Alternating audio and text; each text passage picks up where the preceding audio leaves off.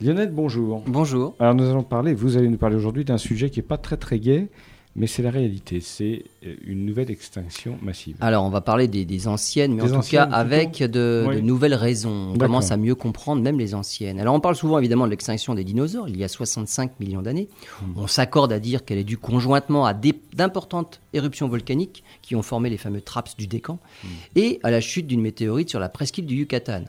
Qu'en est-il? Mais qu'en est-il de leur essor aux dinosaures Hmm. Si on remonte dans le passé, à la fin du Trias, il y a 201 millions d'années, on retrouve une autre extinction massive qui a décimé la moitié des espèces vivantes sur Terre. Oui. Elle serait due, elle aussi, à d'importantes éruptions volcaniques, alors du genre de celles qui se sont déroulées en Islande en août 2014, qu'on appelle les éruptions fissurales, un flot de lave qui sort par une fissure. Et là, c'est, les vannes sont ouvertes et ça ne s'arrête plus. Il y a 200 millions d'années, tous les continents sont encore rassemblés pour former la Pangée.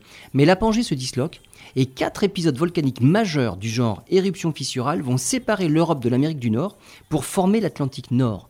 Pendant ces éruptions, des millions de kilomètres cubes de magma vont s'amonceler entre l'Europe et l'Amérique. Les émissions de dioxyde de carbone vont modifier le climat et acidifier les océans, ce qui va exterminer bon nombre des espèces qui vivaient à ce moment-là.